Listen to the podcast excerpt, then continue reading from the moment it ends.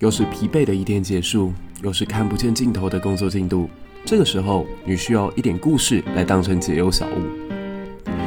小至个人的情感，大至国家的发展，历史不断在影响着我们做决策以及判断。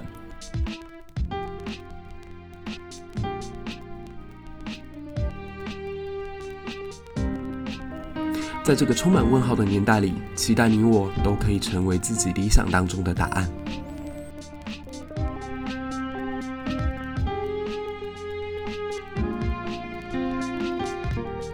立刻加入我的脸书粉丝专业以及 Instagram，与我们有更多的互动与交流吧！不要忘了到 Apple Podcast 跟五颗星的推荐加评论，也期待你能给我一杯咖啡当成小小的赞助。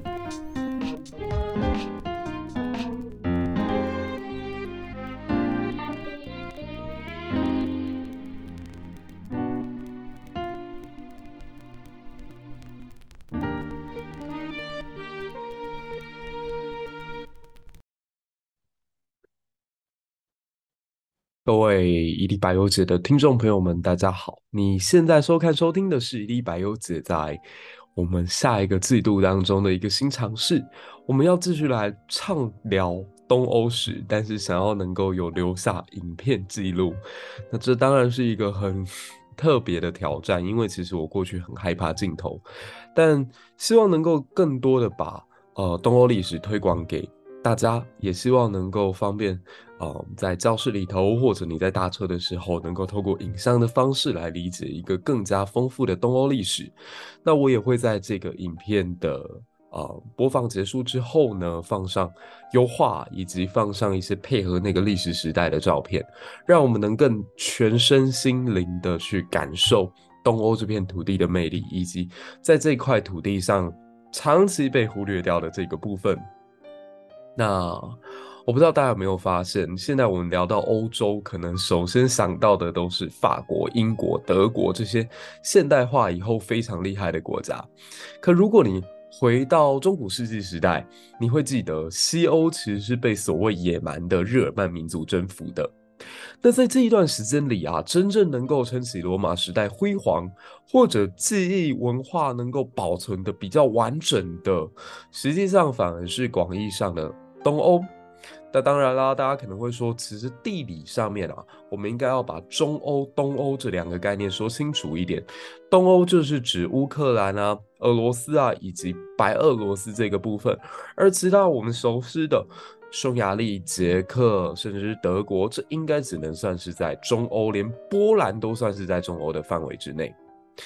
那。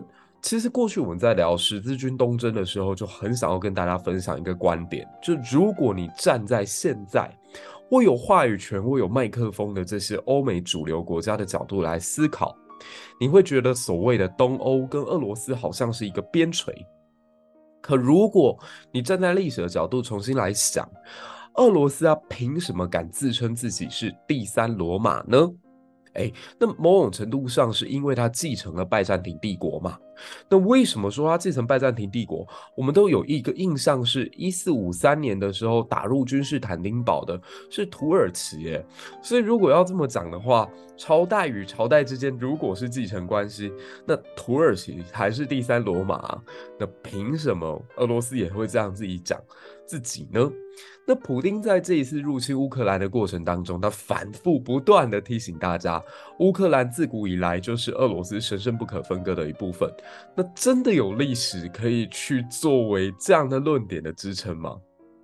其实过去啊，我们在聊东欧的时候已经讲过了立陶宛、匈牙利以及乌克兰，而且在一次一次分享当中，我们会发现。这个过程很复杂，甚至在东欧的土地上也不像我们想的都是一群斯拉夫民族。这块土地因为它非常的平坦，很适合游牧部落以及中亚的这些游牧民族进来，所以有斯基泰人，有匈牙利的祖先马扎尔人，甚至也有匈人部落，还有一个很神秘的国家叫做可萨汗国。所以，甚至在立陶宛这个地方，我们上一集也有讲到。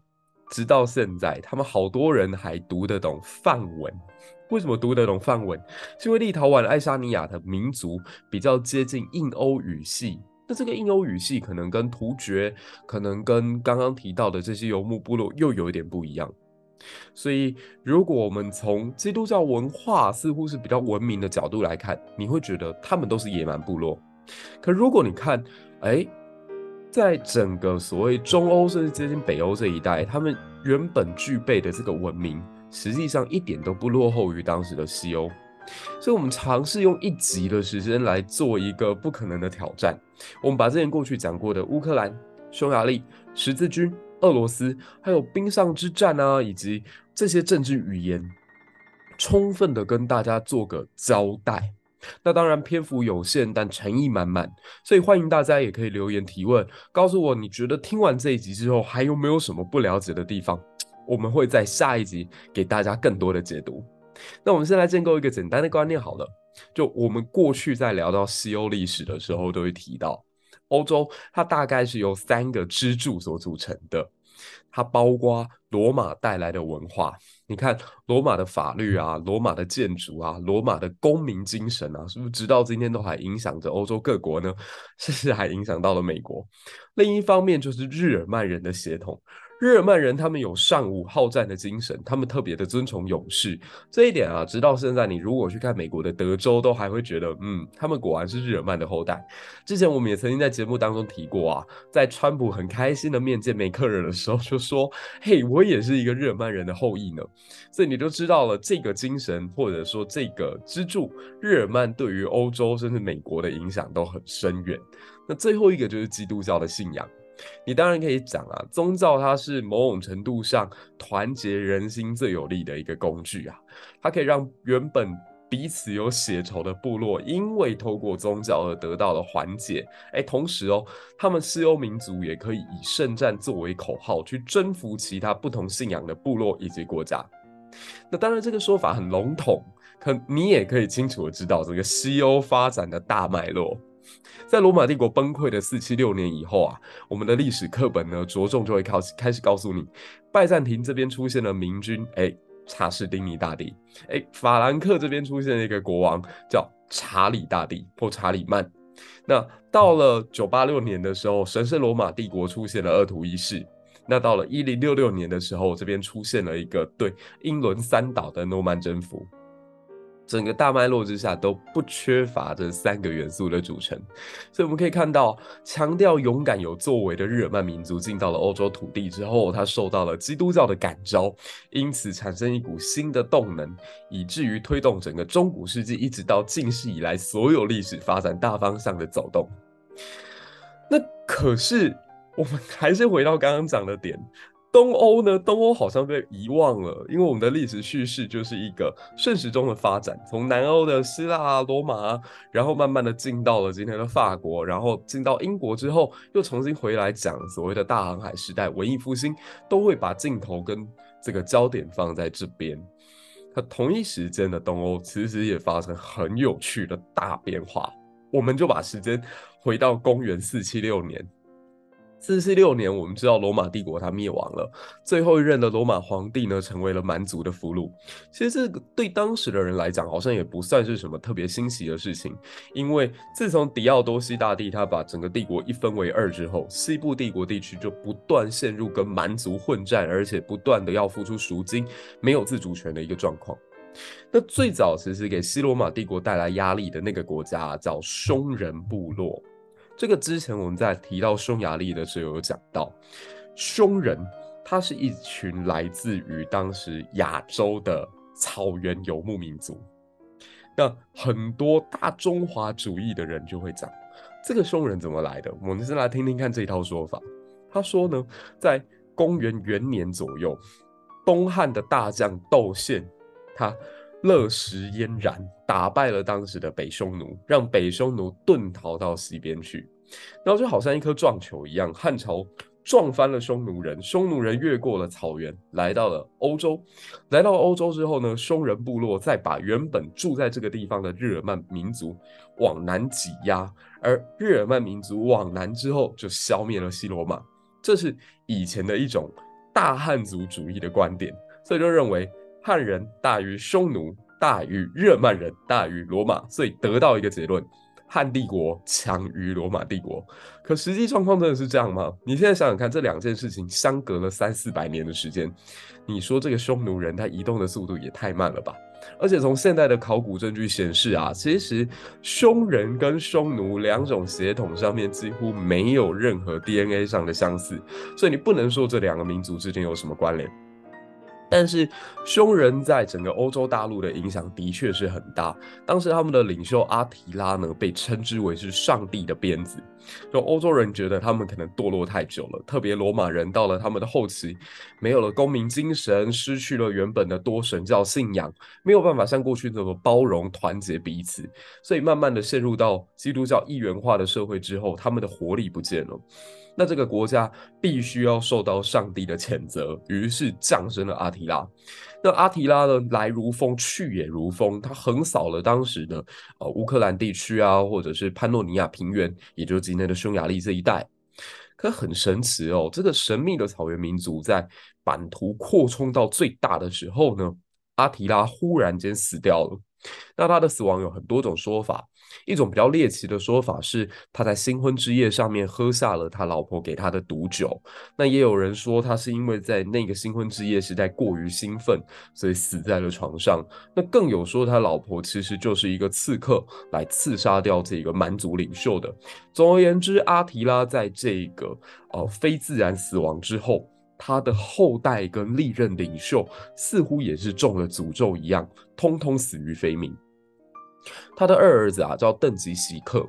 他当时呢，带领他们匈人部落，为了躲避崛起的日耳曼人，所以一路转进多瑙河去攻打东罗马帝国。想要转进这件事情，世界上再也没有一个人比蒋介石更加专业。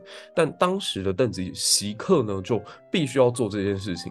他发现他原生的这个土地上已经崛起更强大的日耳曼人了，所以丢掉了这些草原之后，他就心里想：如果我能够攻下君士坦丁堡，我如果从游牧民族变成一个定居民族，甚至变成商业民族，似乎也是一笔划算的生意吧。可是这个鲁莽的行动毫无意外的失败了。最后，邓尼西克在跟罗马帝国的军队进行决战的时候，他惨烈的输掉了这场决定生死的大战。他的人头被砍下，而且高悬于君士坦丁堡的城墙。好吧，如果你要说这是另外一种方式。他也算是来到了当时这个世界上最大的城市了，而邓尼希克的继任者呢，是他的弟弟厄尔纳克。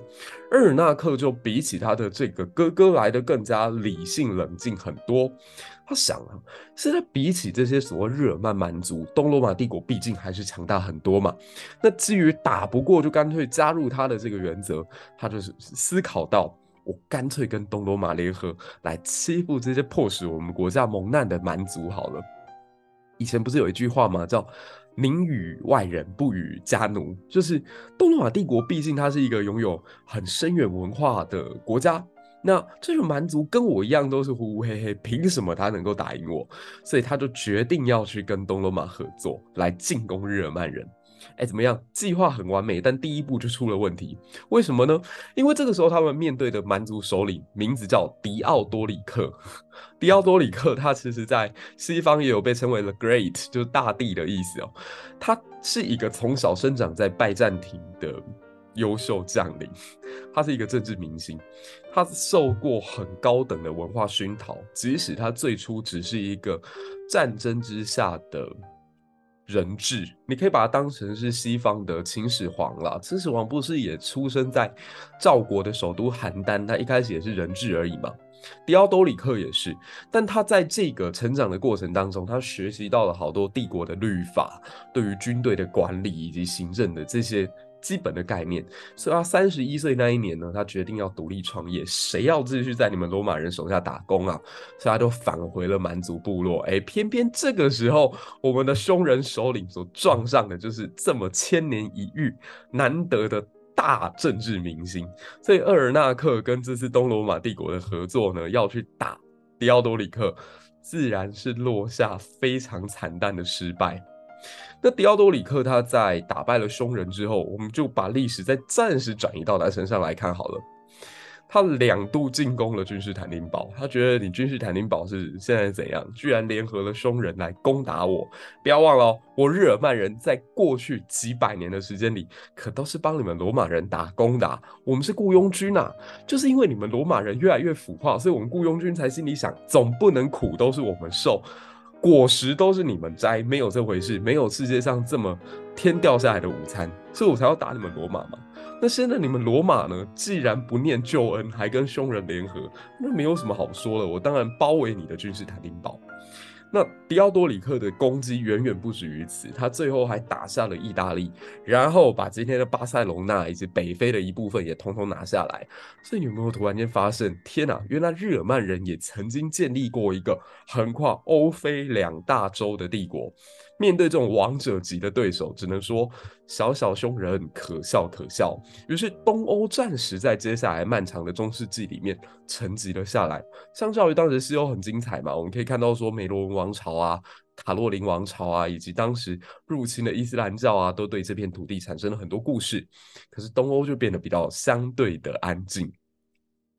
但这位厄尔纳克呢，就是阿提拉的儿子的弟弟，嗯，也就是阿提拉的第三个孩孩子。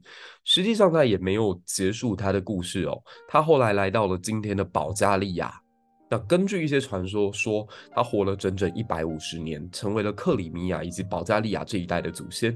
那其实这比较有可能是因为史料上的缺陷而出现这样子非常离谱的记载。大家如果去看中国上古时代的那些皇帝，什么周文王、周武王、舜、禹、汤。他们大概平均年龄都在九十岁以上，可是我们现在稍微用现代人的医学观念来想，就知道古代在医疗条件不足的状况之下，人类很难活这么久，所以比较有可能的是，他们某一个部落就以禹或舜当成他们的名称，那他们的领导人坐上了这个位子以后，他就是禹，他就是舜，这也比较符合在人类的整个社会运行的过程当中所出现的一个普遍状况，所以这位厄尔纳克他有没有活到一百五十年？其实 很自然的，不可能做得到。但是在这个地方，他就留下了保加利亚祖先的这个头衔。那沉寂下来之后的东欧，它其实进入到一个比较缺乏文字记载的年代，很合理嘛。当时西半球的发展核心主要是围绕着地中海跟法兰西。那拜占庭帝国在六世纪这边出现了雄才大略的查士丁尼，那阿拉伯的崛起其实也震惊了当时全球，因为东罗马帝国一度在打败萨珊波斯的时候，以为自己天下无敌了，可是想不到很快的在阿拉伯这片沙漠当中崛起了一个以圣战为名，以伊斯兰教当成他们信仰核心的阿拉伯民族。那另外呢，法兰西也出现。刚刚我们讲到说，为了阻挡异教入侵而崛起了加洛林王朝。可东欧呢？东欧就在各种游牧民族迁入迁出，开始出现斯基泰人、马扎尔人、罗斯人、古普鲁士人，还有各种斯拉夫人的交战联姻，还有互动当中度过。那这当然也是东欧这片土地可爱或者是有意思的地方。你会发现，它好像比起西欧人来的更加。有自己的故事，就是每一个人都是有故事的男人，有故事的女人。那大家要不要猜猜看，在这一片甚至连呃梵语都出现的土地之上，是谁唤醒了他们，让他们再次步入历史舞台的中心呢？你一定怎么样想都想不到，这群人叫维京人。持续来到了公元八世纪哦，也就是西元七百年以后，其实当时的全球都进入到一个比较温暖的时代。那这使得北方的维京人有了更大的活力，能够进行对世界的探索。他们几乎把整个北极海变成了自己的内海。有一种说法认为，其实真正踏上新大陆美洲的，并不是哥伦布，而是维京人的探险队。那维京人就把格陵兰岛啊、冰岛啊、加拿大啊以及阿拉斯加这些土地几乎都走了一遍。那接下来就慢慢的南下，他们的南下对于西欧来讲就是一场梦魇。虽然这个时间段呢，被称之为维京世可是维京世纪其实对于欧洲人来说不是一个很好的回忆。例如，维京人他们来到了英伦三岛之后，进行了血腥的屠杀。一度哦，英伦三岛在罗马帝国时代就已经保存了非常完整的文化。来到五六世纪的时候，还有他们自己的文艺复兴，很多的藏经阁或者是修道院都保存了。非常珍贵的罗马历史也好，文化也好，艺术也好，可是经过了这一轮维京人的洗劫啊，那英伦三岛就从此又黯淡了下来。那另一方面就是法兰克王国啊，法兰克王国别看他日闹得欢，现在维京拉清单就是当时在查理曼执政的时候，他当然帝国版图非常的大，而且被教皇一加冕啊，这个查理曼直接成为了所谓罗马人的皇帝。可是他的子孙不争气啊，后来帝国一分为三。那这个时候，西法兰克王国他就必须得单独面对维京人入侵，维京人就乘着他们的龙骨船，逆着这个塞纳河，一直来到了巴黎。然后真的受不堪其扰的他们，就跟维京人讲啊，不如这样吧，我们把我们。国家西北的那个角落丢给你们，你们去负责管理。那你们如果管理好了，以后可以成为大公，成为贵族，我也可以用法国或者法兰克西王国的这个名义，加封你成为我们正式的公爵，成为我们欧洲封建体系的一部分。那这当然是有吸引力的嘛。维京人他们南下就是想要能够有一片土地啊。那甚至还有一个家族，他们后来来到了意大利那不勒斯这个地方经营，然后成就了一段两西西里王国的传奇。这个有机会一定要再跟大家讲维京人的故事。最后还有一支呢，则是征服圣城耶路撒冷的这条十字军道路上面没有缺席。嘿，这就是我们过去在联军合作的十字军首战当中讲到的伯西蒙德他的故事。那当然了。维京人探险的目标不会只有西欧、南欧啊，他一定也会想要往东欧、北欧这个地方走。那慢慢他们来到东欧之后呢，第一个征服的城市就是现在俄罗斯的诺夫哥德罗。但野心远远不止征服这个诺夫哥德罗而已嘛，所以他们就继续往南走。这边就有趣了，他们来到了哪里？他们来到了今天乌克兰的首都基辅。而且攻下了基辅之后，他们获得了一个新的称号，叫基辅大公。所以你可以想见，在当时从波罗的海沿岸一直到俄罗斯的内陆，一直来到了今天乌克兰的首都，这片土地都成为了维京人所占领的地方。那维京人他们因为管理能力特别出众，所以当地也有很多斯拉夫人是用类似现在公司聘请 CEO 的方式，请维京人来。负责或帮忙管理，这也使得他们的领地跟他们的影响跟这片土地就深深的结合在一起。所以，我们再说一次哦，这个时候的维京人他入侵了俄现在的俄罗斯以及乌克兰的土地，而且在基辅这个地方获得了大公的称号。那一直到了公元九百一十一年。他们终于迎来了，应该算是维京史上最伟大的一个领袖之一，叫奥列格。奥列格他在执政期间，由于自己自身的强大，所以他发现好像可以去挑战一座神之都。没错，你没猜错，就是君士坦丁堡。所以九百一十一年，奥列格发动了对君士坦丁堡的九一一行动，他们开始远征君士坦丁。而且给予东罗马帝国非常沉重的一击。东罗马帝国他们过去防御的这个对象都是来自于西边跟南边嘛，你知道阿拉伯人会打他，这个异教徒会攻他，他还真没有遇过一个从东北角落入侵的一个呃外敌。所以在这场战争当中，君士坦丁堡付出了非常惨痛的代价，给了无数的黄金，然后还给这群北欧海盗一个很优惠的贸易方案。从此之后就奠定了维京人在罗斯这片土地上的统治，大家会不会听到这边觉得君士坦丁堡真的还蛮倒霉的？就后来你可以看到，周围只要任何一个部落、民族、国家，泰旦崛起之后，都一定要来打一打君士坦丁堡，搞得像中国的皇帝，他只要自己觉得自己行了，尾巴翘起来了，就会去封禅泰山一样。仪式感很浓，但意义不是很明，因为真正能够刻下君士坦丁堡的实在是太少太少了，而且似乎有一个君士坦丁堡诅咒，就是打他的人下场都不一定很好。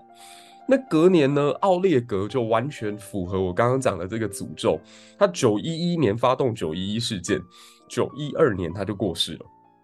那他的儿子就同样拥有维京系血统的这个伊格尔。就成为了新任的基辅罗斯大公。那他仿效西欧的这个封建制度，先把自己庞大后宫产下的海量子嗣全部安排在全欧二平原之上。大家听到这边有没有听到两个关键？就是说，维京人这个时候虽然进到了呃非常呃接近基督教文明的这个圈子来，但他绝对还没有信教。为什么？因为刚刚我提到一个关键字叫后宫。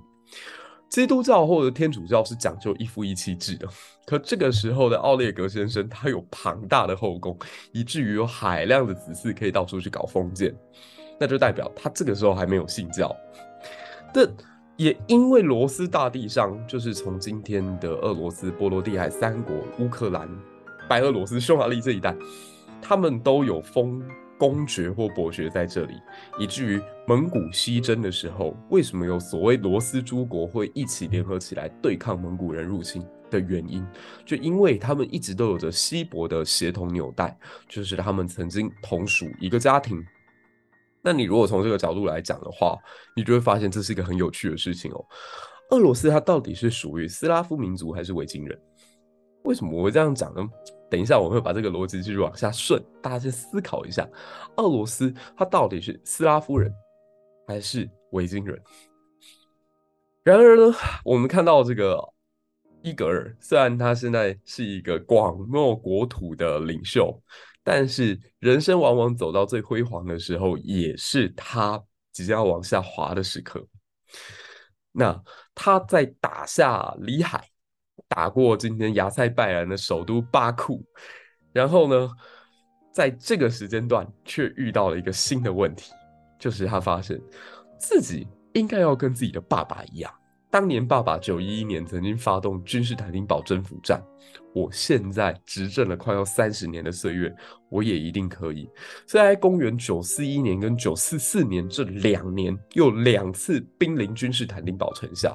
可是呢，收效甚微，因为刚刚我们有讲到，他爸爸能够奇袭成功，能够九一成功，是因为对方没有防备嘛。可是这一次有三十年的时间给东罗马人去做准备了，那没有打不过你，呃，奥雷格的伊格尔的任何理由，所以这一次大战你可以发现东罗马完胜。好了，那现在压力重新回到了这个基辅人的身上，他现在没有钱了。不像当年爸爸拿到了很多黄金，再加上这些战争虽然很爽，但实在是意义不明。因为他现在打下的土地，他又分封给自己的子嗣，所以实际上他能够获得的这个财政收入极为有限。然后慢慢的，你就发现基辅罗斯公国他在穷兵黩武的状况之下，慢慢的债台高筑，而且还陷入一个非常糟糕的恶性循环。那为了解决这个经济问题，他决定增加对国内的任何民族的税收。那你知道吗？就是这个地方的人，因为要反抗他拿税这件事情，发动了一次对他的殴打，结果不小心把他给打死了。啊，很非常俄罗斯的故事吧？就是感觉这种事情只会发生在俄罗斯这种地区。那他的老婆啊，在这个时候就上线，他老婆叫做奥尔加。她为了替老公报仇，他把所有行凶的人通通一个一个杀掉。那这个精明的女性，她也是来自基辅哦。她后来就成为这个国家的摄政，因为儿子还小。她是属于漂亮又精明干练的这一种。我等一下会把她的照片放在我们的影片当中。那这个故事就告诉我，你千万不要去惹罗斯的女人。罗斯这个地方的女人，她们是强悍而且伟大的。你想想看，后来在这片土地上统治的女性们哦，像说叶卡捷琳娜好了，那弄一个对照组，她的老公是软蛋彼得三世嘛？你有没有突然间觉得这个差距非常的残忍？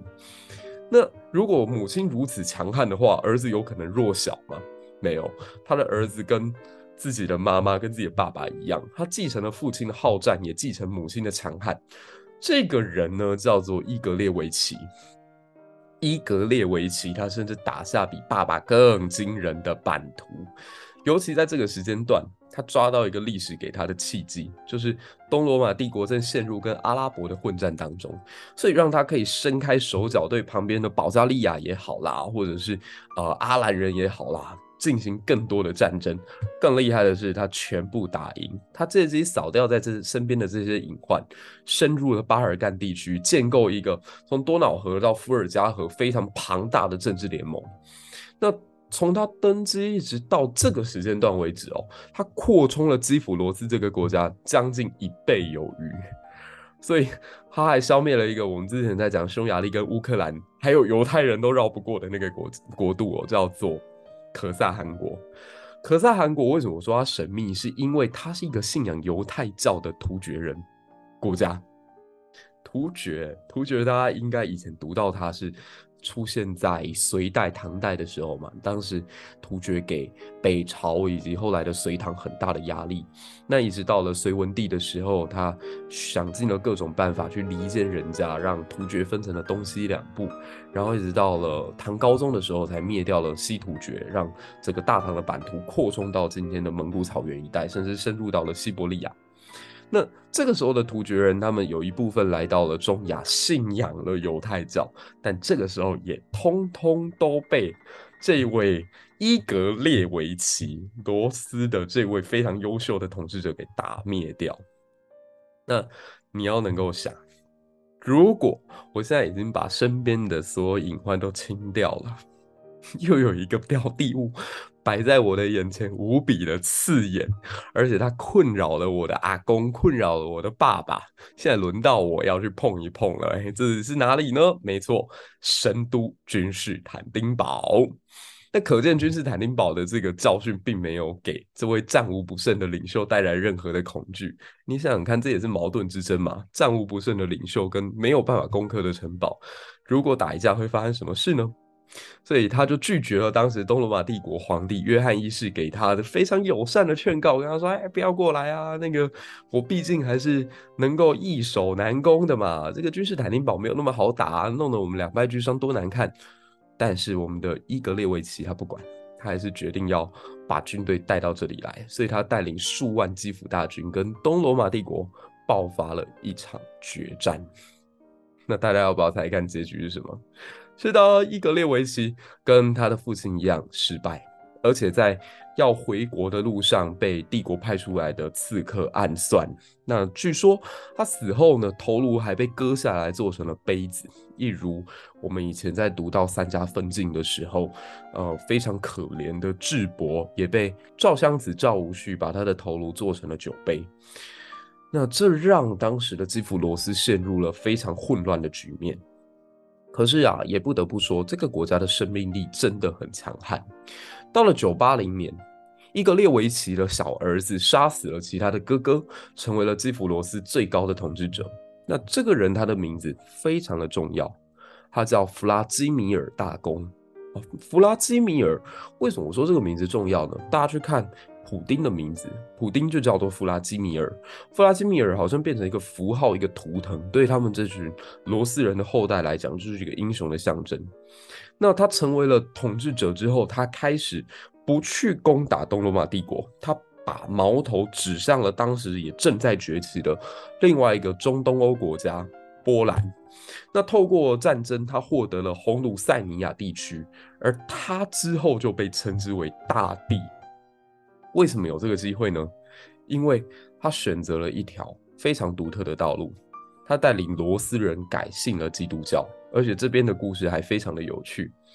他的妈妈很美，然后他当时就问这个基督教徒说：“哎，你们在这个你们的语境当中最神圣、最美丽的人会叫什么？”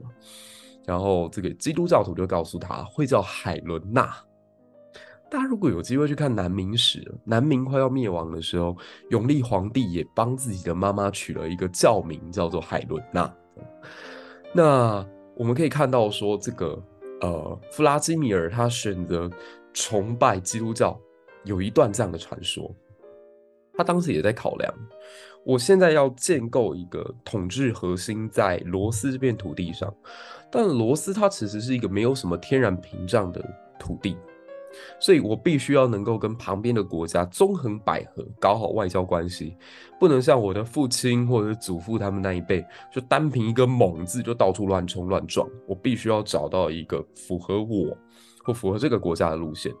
那信仰宗教是最容易打入他们圈子的，所以他就开始思考，我要不要去信仰罗马公教。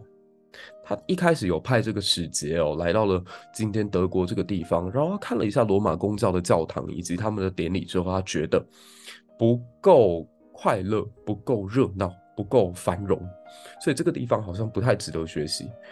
那他们也去看了伊斯兰教，他们觉得伊斯兰教太苦了，就是他们简洁，然后非常的朴素，甚至他们每一个人都带着这种哦，为了宗教可以去死的精神，似乎也不是基辅罗斯他们所要追求的一个价值。那看到犹太人就更加是觉得这个东西他们不屑啦。